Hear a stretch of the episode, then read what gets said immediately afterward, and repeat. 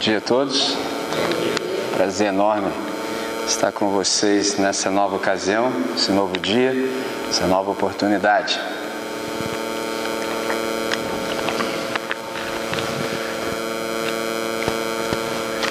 No encontro anterior, como nós tivemos a oportunidade de aprender como era Páscoa, nós conversamos sobre a distinção fundamental entre a cruz e a crucificação. Hoje eu quero dar continuidade na nossa no nosso aprendizado, na nossa reflexão. E para isso eu tenho dois textos que eu quero dividir com os irmãos. O primeiro está em 1 de Pedro, capítulo 1. É um texto que nós recorremos no encontro anterior e eu quero retomá-lo. 1 de Pedro, capítulo 1. 1 de Pedro, no capítulo 1.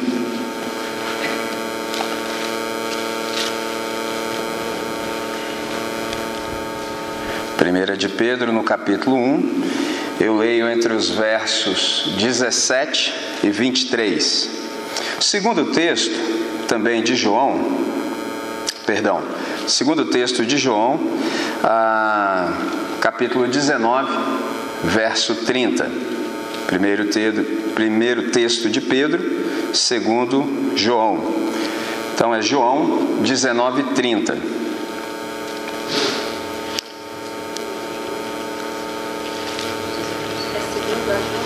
Evangelho de João, capítulo 19, verso 30.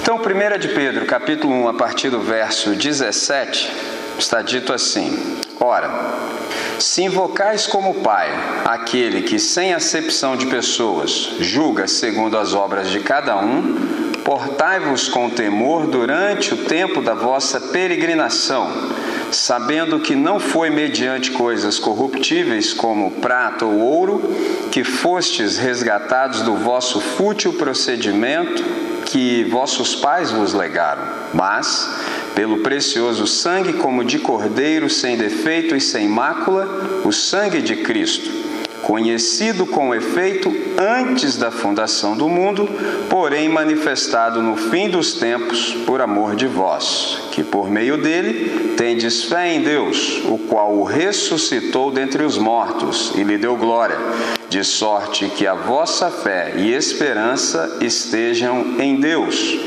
tendo purificado a vossa alma pela obediência à verdade, tendo em vista o amor fraternal não fingido, amai-vos de coração uns aos outros ardentemente, pois fostes regenerados não de semente corruptível, mas de incorruptível, mediante a palavra de Deus, a qual vive e é permanente. João 19, versículo 30. E quando Jesus tomou o vinagre, disse: Está consumado. E inclinando a cabeça, inclinando a cabeça, entregou o espírito. Vamos orar. Senhor nosso Deus, nosso Pai, nós te agradecemos pela possibilidade que temos de nos acercarmos da Escritura nessa esperança de ouvirmos a tua voz. Silencia, Pai, todo ruído no nosso íntimo, de tal maneira que estejamos equalizados. Abre o nosso entendimento, de tal modo que possamos compreender toda a riqueza do Evangelho que o Senhor tem para cada um de nós nesse tempo e para esse tempo. Essa é nossa oração. Em nome de Jesus. Amém, Senhor. Eu já disse aos irmãos que eu, particularmente, creio que o futuro da igreja está no resgate do passado. Por que, que eu estou dizendo isso? Eu também aprendi uma distinção entre tradição e tradicionalismo. Tradição é a fé viva daqueles que já morreram, ao passo que tradicionalismo é a fé morta daqueles que ainda estão vivos. Então, ninguém precisa ser um expert em realidade para perceber que a realidade daquilo que se diz igreja evangélica, que pra, particularmente para mim já nem existe mais, houve um tempo em que você poderia encerrar uma mensagem e dizer assim: procure a igreja mais próxima de sua casa. Isso é impossível hoje. Talvez o que dê para se falar é procure a igreja mais centrada no evangelho próxima de você, que está difícil. Então, eu, particularmente, como é minha vocação, eu acredito piamente que o futuro da igreja está no resgate do passado. Em que sentido? Nesse que eu acabei de lhes propor. É preciso que a gente resgate as nossas tradições. Tradição é uma coisa boa. Tradicionalismo, aliás, tudo que é ismo, no mínimo, para já não dizer que não presta, no mínimo, você moderado, no mínimo requer uma reflexão aprofundada, porque tudo que tem ismo é um sistema, e sendo sistema já é marcado pela corrupção. Não tem nada a ver com o reino de Deus. Nós não somos de nenhum ismo, nenhum ismo, nós somos do evangelho, nem somos do cristianismo. O cristianismo é uma invenção do Constantino, 300 anos depois de Jesus. Então, qualquer ismo, ele já requer uma reflexão aprofundada. Então eu creio que, de fato, o futuro da igreja é o resgate do passado. Por isso foi que no encontro anterior, sendo por ocasião a Páscoa, eu trouxe para os irmãos uma reflexão na ideia de que a cruz ela é distinta da crucificação. E aí havia uma distinção ali que nós precisamos fazer. E eu tentei naquele momento resgatar essa compreensão tanto da extensão quanto da profundidade e você pode perguntar, André, qual era a distinção? A distinção é simples. Por exemplo, a cruz ela é pré-histórica, ou seja, a cruz vem antes de tudo, inclusive da criação e da crucificação. É o que o Pedro tentou nos dizer nesse texto que a gente leu. Antes de Deus dizer haja luz, ele precisou dizer haja cruz. Então há essa distinção entre a cruz e a crucificação. O que, que é a cruz? A cruz é esse fator criador por trás de toda a criação e anterior a toda a criação. A cruz ela vem antes do nada, porque o Cordeiro de Deus foi imolado antes da fundação do mundo. E a pergunta que nos sobrevém sempre é: e para que?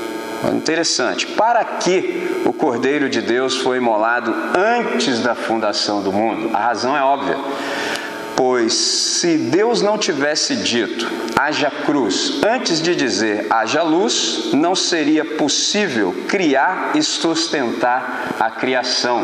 Você pode ainda perguntar, por quê? Simples.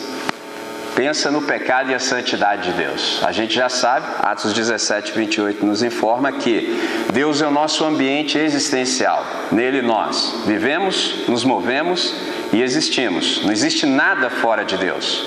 Deus nem existe, Deus é. Tudo nele subsiste. Ponto. Pergunta é: se Deus é santidade pura, a gente aprendeu isso com Isaías, Deus é santo, santo, santo, porque em hebraico você sabe que também não há superlativo, não dá para falar que Deus é santíssimo em hebraico. Então a pergunta é: se Deus essencialmente é santo e nós essencialmente somos pecado, pergunta permanece e é: e como é que um Deus santo vai carregar em si pecadores? Os anticorpos da santidade de Deus deveriam nos expelir para a não existência. É mais do que nos matar, é nos exterminar. Um grande problema, né? Antes de começar, Deus já havia, já tinha um problema para resolver. E ele resolveu. Como é que ele resolveu? Haja cruz antes de dizer haja luz. Aí você pode perguntar, por quê? Simples, porque o nosso Deus não pode ser surpreendido. Na verdade, o nosso Deus é surpreendente. Então, primeiro ele fez o fim, depois ele começou. Ele fez o fim antes do começo, porque ele é o Alfa, ele é o Ômega. Ele não sofre solução de continuidade em nenhum dos seus propósitos. É fantástico. Então a cruz ela vem antes do nada. A cruz precede a criação, a cruz possibilita e faz a manutenção daquilo que foi criado. Isso é fantástico. E aí a gente percebe isso quando a gente também dá uma lida em Hebreus, capítulo 9, verso 22. Observe já na história. E quase todas as coisas, segundo a lei, se purificam com sangue. Ponto e vírgula. E sem derramamento de sangue não há remissão. Mas tem um problema aqui. Qual? Mas sacrifício e holocausto, holocaustos não podem em absoluto remover pecados. Por isso, Jesus, antes mesmo da sua encarnação, se ofereceu para se entregar como oferta definitiva pelo pecado. Observe ainda Hebreus. Eu leio a partir do verso 1 do capítulo 10. Hebreus, capítulo 10, a partir do verso 1. Note o que está dito. Ora, Visto que a lei tem sombra dos bens vindouros, não a imagem real das coisas, nunca, jamais pode tornar perfeitos ofertantes com os mesmos sacrifícios que, ano após ano, perpetuamente eles oferecem. Olha a pergunta. De outra sorte, não teriam cessado de ser oferecidos, porquanto os que prestam culto, tendo sido purificados uma vez por todas, não mais teriam teriam consciência de pecados. Entretanto, nesses sacrifícios faz-se recordação de pecados todos os anos, porque é impossível que o sangue de touros e de bodes remova pecados. Por isso, ao entrar no mundo, diz: sacrifício e oferta não quiseste. Antes, ou seja, pelo contrário, um corpo me formaste, e não deleitaste com holocaustos e ofertas pelo pecado. Então eu disse: Eis aqui estou. No rolo do livro está escrito a meu respeito, para fazer, ó Deus, a tua vontade. Depois de dizer, como acima, sacrifícios e ofertas não quiseste, nem holocaustos e oblações pelo pecado, nem com isto te deleitaste, ou seja, coisas que se oferecem segundo a lei, então acrescentou: Eis que aqui estou para fazer, ó Deus, a tua vontade. Olha a riqueza do Evangelho. Remove o primeiro para estabelecer o segundo.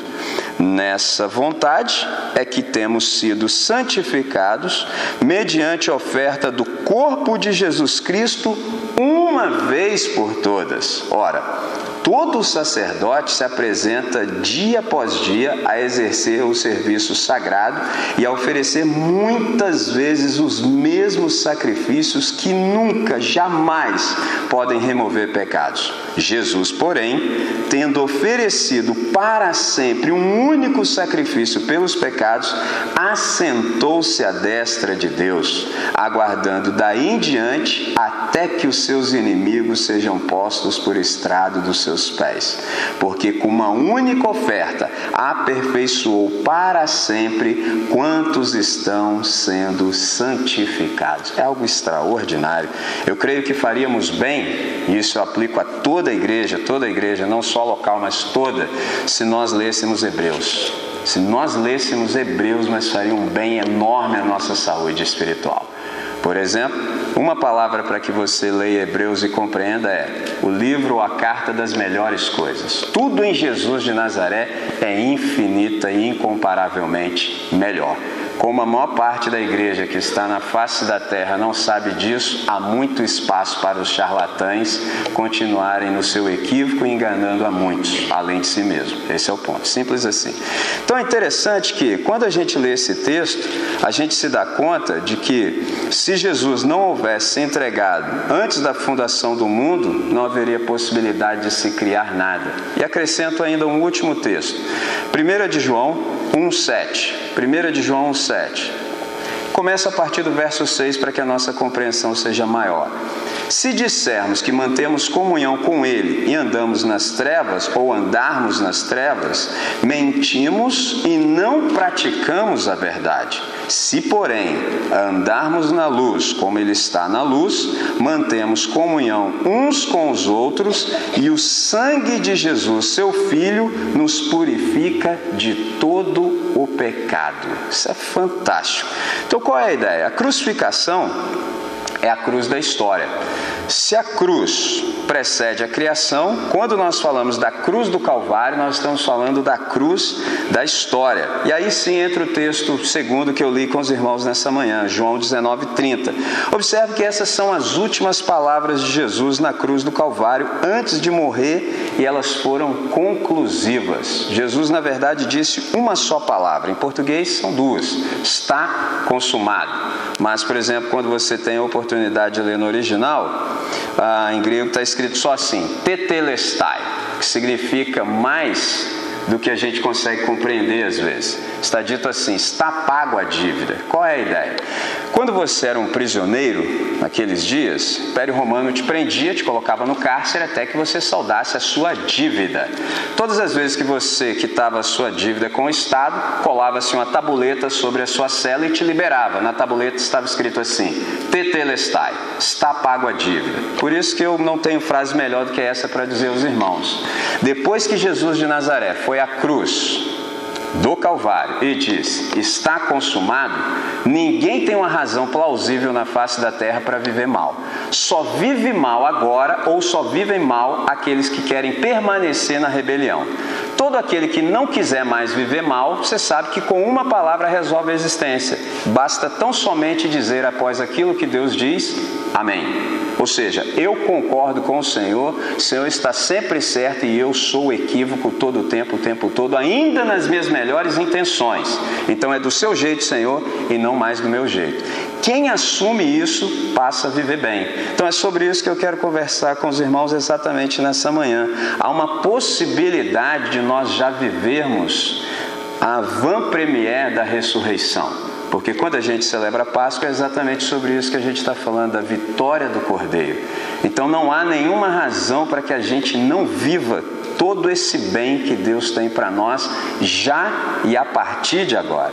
A gente está numa crise, que o pessoal da teologia chama de o já, mas ainda não já vivemos como devemos, mas ainda não em plenitude, porque ainda tem bastante coisas nessa nossa dimensão que atrapalha esse fruir da vida que Deus tem para cada um de nós. Mas ainda assim, nós já começamos a desfrutar. Mas vai chegar um novo tempo em que tudo que nos atrapalha, seja a tentação, seja a nossa carnalidade, seja o adversário, tudo isso não vai mais existir. Aí sim nós vamos poder viver tudo isso que Deus tem para nós em plenitude. Isso tem um nome, chama Reino de Deus, novo céu e nova terra nos quais habitam a justiça.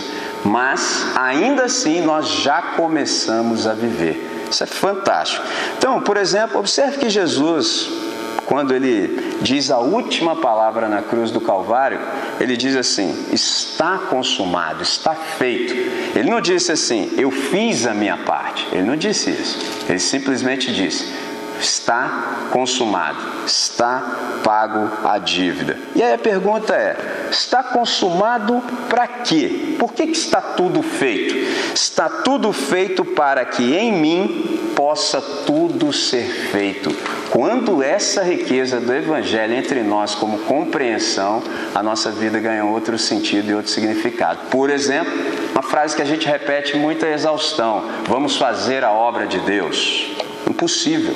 O bom do Evangelho é que nós não fazemos a obra de Deus. O bom do Evangelho é que Deus faz a sua própria obra, afinal ela é dele. Só ele pode fazer a obra que é dele. Aí você pergunta, e nós, André? Não, aí que é o lindo, irmão. Nós é que somos a obra de Deus. Filipenses 1,6. Eu estou certo de que aquele que começou boa obra em vós há de completá-la até o dia de Cristo. Isso é que é fantástico. Eu não faço, mas Deus faz tudo em mim porque o Filho fez tudo o que havia para ser feito. Agora eu tão somente preciso de uma só coisa. E eu me lembro de ter dito aos irmãos: o que se requer de nós então, já que tudo está feito? Requer-se abertura. Tão somente isso tão somente se nós nos abrirmos ao Espírito de Deus para que Ele possa aplicar em cada um de nós o poder da ressurreição. O que é lindo na nossa vida? O mesmo poder que ergueu a Jesus Cristo dentre os mortos está atuando na comunidade dos discípulos, naqueles que reconhecem a soberania de Deus e dizem tão somente amém para Ele. É uma coisa linda, é uma coisa fantástica, é algo de fato extraordinário. Mas aí tem um probleminha. Aí você pode perguntar, André, mas se é tão bom assim, como pode ter problema? Nosso problema é que a gente tem dificuldade em se abrir ao Espírito Santo. É uma loucura, mas a gente tem esse problema. E todas as vezes que a gente demora a se abrir ao Espírito Santo, a gente só está perdendo tempo na existência. A gente tem dificuldade de concordar com Deus. A gente até concorda com Deus, por exemplo, naquilo que é geral, mas nas especificidades de Deus a gente já começa a retroceder. E isso dá problema para nós, porque isso começa a postergar tudo aquilo de bom que nós poderíamos experimentar, tanto quanto indivíduos como comunidade, do bem que o Senhor tem para nós. E aí você fala, André, como é que é isso? É porque quando nós não nos abrimos ao Espírito Santo, ele encontra o pior adversário que a graça tem. Você sabe que graça é uma disposição favorável no coração da Trindade para fazer o bem para toda a humanidade. Qual é o pior adversário que a graça tem? É essa nossa indisposição de aceitarmos que a nossa cura é a nossa morte em Jesus de Nazaré. Você pode me perguntar, André, como é que é isso? É simples, irmão. É que a lógica diz que para ressuscitar, primeiro é necessário morrer. Mas agora observe Efésios 2,6, o que está dito. Presta atenção. E nos ressuscitou juntamente com Ele. Efésios 2,6. E nos ressuscitou juntamente com Ele e nos fez assentar nos lugares celestiais em Cristo Jesus. Preste atenção no tempo dos verbos. E nos ressuscitou juntamente com Ele e nos fez assentar nos lugares celestiais em Cristo Jesus. O que está sendo dito aqui? Que o conceito de tempo na Escritura Sagrada é completamente, absolutamente diferente do nosso. Deus, o Pai, ele não só ressuscitou a Cristo, como ele também nos ressuscitou com Cristo. Então, por exemplo, uma coisa simples: todo aquele que é discípulo de Jesus de Nazaré nunca vai dizer que Jesus ressuscitou. Eu sei que a gente às vezes repete isso, mas não é correto. Eu acabei de ler. Jesus não ressuscitou, por uma razão simples. Eu acabei de ler aqui em João 19,30. Olha só o que está dito. Ele falou assim: Pai, em tuas mãos entrego o meu espírito. Isso é uma maneira poética de dizer: morri. Então, se Jesus morreu, você sabe que nenhum morto pode cometer ação. Isso é a coisa mais óbvia do mundo. Então, Jesus logo não pode ter ressuscitado. Qual é o ensino do Evangelho? O Pai o ressuscitou. É uma comunidade. O Pai enviou o Filho. O Filho obediente diz: Pai, eu me entrego. Eu vou dar minha vida para retomá-la. Aí o Pai falou: Gostei. Isso mesmo. Aí veio o Espírito Santo, terceira pessoa da Trindade, enviado pelo Pai, ressuscitou o Filho. Olha que coisa linda. Qual é a riqueza do Evangelho? O mesmo poder que ressuscitou a Jesus Cristo dentre os mortos está atuando em nós. Olha que coisa fantástica. Agora, se eu não compreendo isso, aí você perdeu tudo o Evangelho. A gente nem se dá conta do que está falando às vezes. Jesus não ressuscitou. Ele foi ressuscitado, porque um morto não comete ação. De igual modo, o mesmo Paulo fala em Efésios que nós estávamos, estávamos mortos em nossos delitos e pecados, mas Deus, olha, isso tem um nome, chama soberania, iniciativa, para que Deus no final seja glorificado como deve. Então é dele toda a ação. Interessante, aquilo que nós acreditamos que ele fará, ou seja, no futuro, a Bíblia diz que ele já fez. Então qual é a ideia? O Pai incluiu todos na morte do Filho para que cada um que crê fosse também incluído na sua vida. Naquela manhã de sexta-feira, quando Jesus expirou, cada um de nós estava nele também e morreu junto com ele. Qual é a boa notícia do Evangelho? Ao terceiro dia, quando o Pai diz: ergue-te, cada um de nós que crê também foi ressuscitado para uma nova vida. Aí aqui tem um ponto, tem um detalhe. Ninguém é ressuscitado, ninguém nasce de modo novo para continuar sendo a mesma coisa. Não faz sentido. Não faz sentido. Eu fui ressuscitado. Então todos os sinais de morte que havia na minha vida precisam ser engolidos pelo poder da ressurreição. É simples assim. Traduzindo mais ainda, eu não sou cativo a nenhum tipo de vício. Nada que era da minha velha vida tem direito de permanecer na nova vida. Aí é nessa hora que o Espírito Santo toca em nós e começa a nos perscrutar, nos investigar, nos sondar e a gente se dá conta de que ainda há muitos sinais de morte em nós. Ainda há muitas coisas em nós que não são do jeito do reino de Deus, mas são do jeito do inferno. E é nessa hora que a gente fala: Deus, isso não procede, isso não está de acordo, isso é incoerente com o poder da ressurreição que em mim atua. Senhor, expurga, extirpa isso de mim. Cada vez que a gente faz isso, é mais possibilidade que o Espírito Santo tem de nos transformar cada vez mais na imagem do nosso irmão mais velho, Jesus de Nazaré. Observe o que Romanos 8,32 nos ensina. Observe a pergunta: aquele que não poupou o seu próprio filho antes, ou seja, pelo contrário, por todos nós o entregou, porventura não nos dará graciosamente com ele todas as coisas? A resposta óbvia: sim, claro. Se Deus entregou a Cristo por nós, agora que ele já o fez, juntamente com ele não nos daria todas as coisas? É óbvio que sim. Mas o problema é que por ignorar esse ensino, muitos passam a existência achando que ser ressuscitado é uma promessa que somente num futuro remoto acontecerá. Isso não é verdade.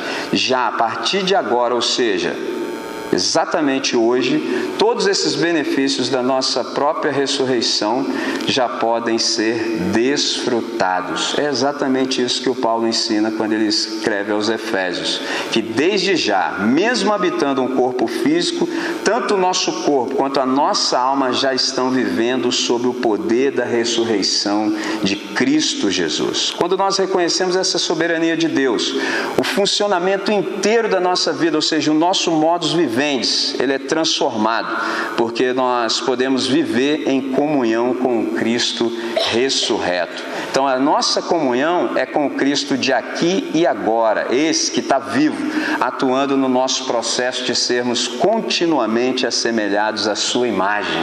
A gente chama isso de santificação. Foi quando eu disse aos irmãos que nós de fato é que somos a boa obra de Deus. Por isso, todas essas bênçãos da ressurreição, elas já começaram. Interessante, porque tudo aquilo que Deus intentou na criação, ele alcança pela redenção. Quando você ouvir a palavra redenção, pense assim: reabilitação. Você sabe o que é uma habilitação? Quando você está apto a. Então, Deus intentou algo na criação. Houve um, houve um problema, o problema se chama queda, mas como Deus não pode ser surpreendido, na verdade ele é surpreendente, ele pela redenção vai alcançar o objetivo dele. Agora, tem um detalhe que eu gostaria que nós atentássemos também. Essa ressurreição, ela nos traz também libertação. Observe o verso 18 de 1 de Pedro no capítulo 1. Observe essa parte final que leio sabendo que não foi mediante coisas corruptíveis, como prata ou ouro, que fostes resgatados do vosso fútil procedimento que vossos pais vos legaram. Já viu falar de legado, né? Legado é algo fantástico. Todos os nossos pais, dizem o Pedro, ainda que eles tivessem tentado com toda a sua força nos educar da melhor maneira que podiam, ainda não era do jeito da ressurreição.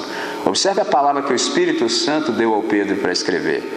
Fostes resgatados do vosso fútil procedimento que vossos pais vos legaram.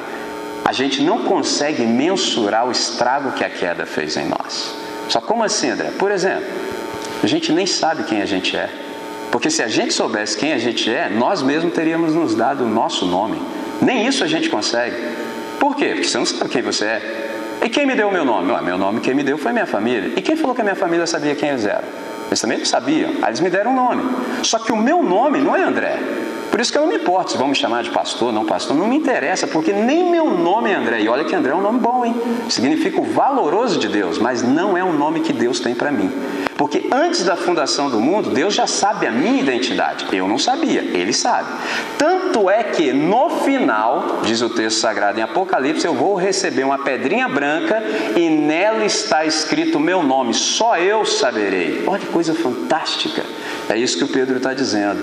O Evangelho, pelo poder da ressurreição, nos liberta também de modo cultural. Há uma libertação cultural para cada discípulo da comunidade de Jesus de Nazaré experimentar. Quando isso entra em nós, fala, meu Deus do céu.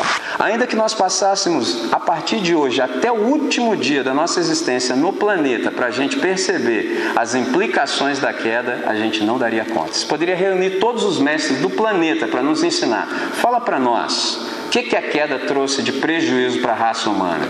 A gente não daria conta, a gente não faz ideia. Mas o que eu sei é, ainda assim, mesmo não sabendo, o poder da ressurreição pode reverter tudo isso no nosso coração, com uma condição: se nós nos abrirmos à ação extraordinária do Espírito Santo. Por quê?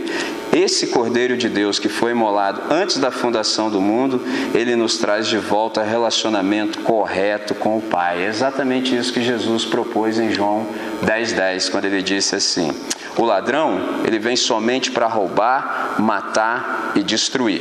Observe que ele disse o ladrão.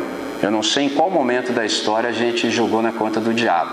Ele está falando sobre os falsos ensinadores. E ele está dizendo que ele é o verdadeiro ensinador. Ele diz: Eu vim para que vocês tenham vida e a tenham em abundância, ou seja, em profusão. Quando, Jesus? A partir de agora.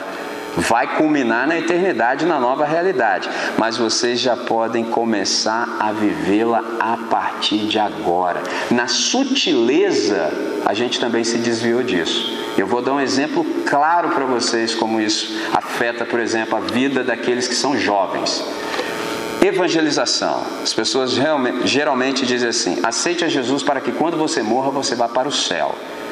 Tem crianças no auditório. Imagina você dizer isso para uma criança. Criança percebe as coisas infinitamente melhor e com mais profundidade do que a gente. Sabe o que eles vão dizer no coração? Ah, então deixa para depois já que é para aceitar Jesus, para que quando morra eu vá para o céu, pensa, uma criança chegou há pouco tempo no planeta. Eu quase não conheço pessoas que levam Deus a sério assim, a ponto de vou viver esse dia de hoje como se fosse o último, porque num dia desses eu vou estar certo. E são pessoas assim, que já passaram da meia idade já faz tempo. Quase poucas pessoas têm aquela concepção clara de que pode ser a qualquer momento, já que eu sou pó e eu posso tornar, não sei quando nem como, não posso viver de qualquer maneira. Se quem já é idoso, ou seja, tem muita idade, não pensa assim, você acha que criança vai pensar que vai morrer a qualquer momento? Isso atrapalha muito, mas não é essa a proposta de Jesus. Jesus nunca disse assim: me aceitem para que quando vocês morram, porque aplica isso, por exemplo, à juventude. Ninguém vai fazer mais nada, ninguém vai saber como viver. Por quê? Não foi ensinado. Porque não é um projeto de vida, é um projeto de morte. Aceite a Jesus para que quando você morra, mas o que, que eu faço agora enquanto estou vivo? Ih, rapaz, não faço a menor ideia. Toma essa lista aqui, ó. Isso aqui é a lista dos crentes. Faz isso aí. Aliás, não faça nada, né? E é isso aí mesmo. Quem consegue viver desse jeito? Porque isso não é vida. A proposta de Jesus não é essa. Isso não é o paradigma de Jesus. Eu vim para que vocês tenham uma vida em profusão, para além das bordas. E ela começa exatamente agora não dá conta de viver tudo nessa dimensão, mas o quanto for possível, já é possível viver agora. O que, que Jesus está falando? Que a gente tem possibilidade de ter uma outra qualidade de vida, porque vida eterna não é uma vida que não acaba mais, vida eterna é uma qualidade, porque eternidade não é medida de tempo. Tempo a gente mede assim, cronometrando, ó, já está dizendo aqui que já foi, já acabou. Já vou dar um jeito de acabar, então, porque tempo é mensurado pelo Cronos. Agora, o que Jesus está falando não tem nada que ver com mensurabilidade, tem que ver com qualidade. Vida eterna não é uma vida que não acaba mais, porque se fosse, imagina você e eu vivendo do jeito que estamos agora, mesmo sendo de Cristo para sempre. Quem aguenta? Ninguém aguenta, nem você está aguentando. Imagina para sempre. Eternidade é ausência de tempo. O que, que Jesus está dizendo? Eu tenho para vocês uma vida que não pode ser afetada pelas circunstâncias. Só uau! Isso faz com que aquela palavra do Paulo se efetive em nós. Qual? Dando graças a Deus em tudo. Ou seja, incircunstancialmente. Não é por tudo, ou seja, a situação não está boa e você dá graças a Deus porque a situação não está boa. Não é isso que ele está falando. Ele está dizendo que, independente das circunstâncias exteriores, interiormente, cada um daqueles que é membro da comunidade dos discípulos está bem. Então é possível continuar celebrando o nome de Deus. Qual é a riqueza do Evangelho? Qual é a aplicabilidade de tudo isso que a gente está conversando nessa manhã? Essa vida que Jesus tem para nós, ela já exerce desde agora os seus efeitos sobre todas as realidades, todas as dimensões da nossa vida. Por exemplo, Nenhum de nós que está aqui ao alcance da minha voz precisa, por exemplo, continuar preso ao passado. Isso é um problema que a gente tem. Já viu o pessoal da depressão? É que ele está preso em algum lugar do passado. Você já sabe, já me ouviu dizer sobre isso. Ao pessoal que também está em algum lugar do futuro. É o pessoal da ansiedade. E tem um pessoal que, mesmo estando no presente, também está sobrecarregado de presente. É o pessoal que está estressado. Então, tem um pessoal que está na depressão, está preso em algum lugar do passado, preso em algum cárcere emocional. Qual é a boa notícia do Evangelho? Como nós fomos ressuscitados com Cristo, nenhum, nenhum rótulo, nenhum estigma, nenhum trauma, nenhum erro do passado precisa ditar a nossa identidade. A gente está livre. Só como assim, André? É simples. Quando nós somos desse time aqui, o nosso passado está liquidado. Nosso futuro está garantido. E o nosso presente está abençoado. Quem consegue viver mal desse jeito? Não tem como, irmão. Meu futuro está garantido. Eu olho para ele, Vou usar uma linguagem que já usei no encontro anterior. A juventude sabe, as crianças sabem. Spoiler. Toda vez que eu abro esse livro aqui, ó, Apocalipse, eu falo, coisa fantástica, é lindo, é extraordinário. Ó, eu já sei o final e já sei se estou no final também, tem isso. Porque no final estão aqueles que concordam com Deus. Aqueles que não concordam com Deus, não tem espaço no final. Aí nesse interregno, nesse, nesse meio de tempo, ainda tenho tempo para me converter para estar tá no final também. É uma coisa fantástica. Meu futuro está garantido. Meu passado está liquidado. Meu presente está abençoado. Como é que eu não vou viver bem? Isso me faz lembrar de uma canção, das poucas que eu consigo ouvir, daquilo que se chama gospel, de uma banda que se chama Resgate e a canção, o poema se chama Infinitamente Mais. Olha que coisa linda. Se eu olho para trás, não vejo nada. O teu amor cobriu a multidão dos meus erros. Não há sombras do que um dia já foi, só certezas do que ainda virá. É algo fantástico. Eu estou livre. Estou livre para viver com a perspectiva de que o meu futuro está garantido e o meu presente está abençoado. Então a questão aqui não é a resolução do passado, mas a aceitação do futuro glorioso. Ou seja, nós temos perspectiva histórica. Uma das nossas canções ah, diz assim: Porque ele vive, posso crer no amanhã. É por isso que nós não somos do time dos desesperados, pelo contrário, nós somos do time daqueles que esperam. Nós sabemos, nós temos convicção, nós temos certeza de que o nosso futuro está garantido e assegurado com Deus. Qual é a riqueza do Evangelho? Qual é a compreensão que eu gostaria que ficasse no nosso coração nessa manhã? Sem o nosso consentimento, a morte ela não pode vencer nenhum de nós, porque a morte já foi tragada pela vitória do Cordeiro.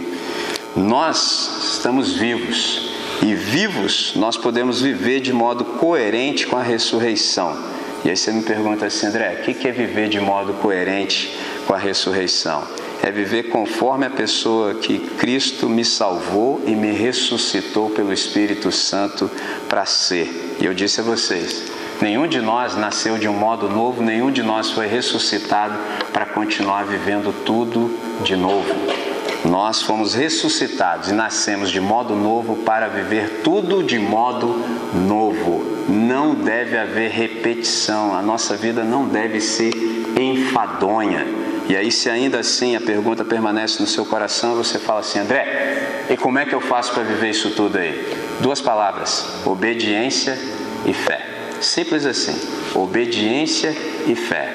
Eu sei que hoje, infelizmente, não está mais na moda falar sobre obediência e tampouco sobre arrependimento, mas eu disse a vocês no início: o futuro da igreja está no resgate do passado. Eu sei que essa é uma boa tradição, foi isso que me trouxe aqui para compartilhar com vocês. Eu creio e é assim que eu vivo. Se você crê e quer também viver assim, só uma palavra para você recitar nessa manhã após tudo isso que a gente ouviu. Amém, Senhor. É do seu jeito e não mais do meu jeito. Eu encerro aqui. Havia muitas outras coisas que a gente poderia continuar conversando, mas nós somos nessa dimensão regidos pelo Cronos. Então, mês que vem, se você quiser, se você apreciou, a gente se encontra e conversa um pouco mais. Agora eu vou passar a palavra ao pastor Carlos e nós vamos orar, pedindo que o Espírito Santo, que é o administrador, que é o administrador da graça, que Ele possa executar a obra da salvação em nós, de modo que cada um de nós que ouviu e creu possa viver bem para o máximo louvor da glória do Senhor. É isso. Pastor, por gentileza. Irmãos, nós vamos então orar, enquanto o pastor, o pastor trouxe muitas informações para o nosso crescimento. Mas quando o irmão estava falando sobre a ansiedade, sobre a depressão, sobre o presente, né? É, esse acúmulo de coisas que às vezes estressam a gente. Eu me lembrei de Jesus quando ele falou lá em João 14, 27. Deixo-vos a paz, a minha paz vos dou, não vou lá dou como o mundo a dá, não se turbe o vosso coração, nem se atemorize. E de pronto veio como que um estalo assim. É, se a gente experimentar dessa paz, a gente resolve muitos problemas da ansiedade, muitos problemas da depressão e muitos problemas do presente também. Mas a gente precisa buscar essa paz em Cristo, crer que Ele oferece e, e buscá-la mesmo diariamente para a nossa vida, né? Porque o mundo tem é, proposto para a gente uma paz e a gente desacredita que paz vai ser resolvendo isso, aquilo, tendo isso ou aquilo e a gente fica correndo atrás do nada aí, né? Mas que Deus nos dê a graça de experimentarmos desse poder maravilhoso de Jesus. Então busquemos essa paz, porque nele temos tudo que precisamos. Que Deus nos ajude. Amém. Pai Santo e querido, muito obrigado a Deus por esta hora espiritual, por este momento tão significativo a cada um de nós. Porque sabemos, ó Deus, que aqui está, na palavra do Senhor, tudo aquilo que a gente precisa.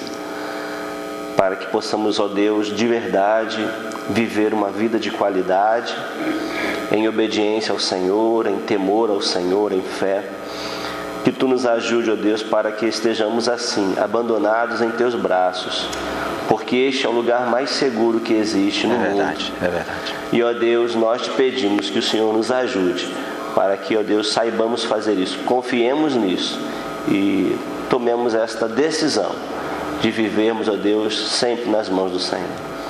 Que o Senhor abençoe a cada um de nós, a todos nós, e que o teu nome seja glorificado continuadamente pois assim nós oramos agradecidos e suplicando sempre no nome de Jesus, o nosso Senhor. Amém. Amém. Amém. Irmãos, nós vamos ao salão social, tem um, um café preparado lá para nós. Vamos, vamos então ao salão para daqui a pouquinho voltarmos à escola bíblica. Deus abençoe continuadamente, meu querido. Muito bom. Até amanhã.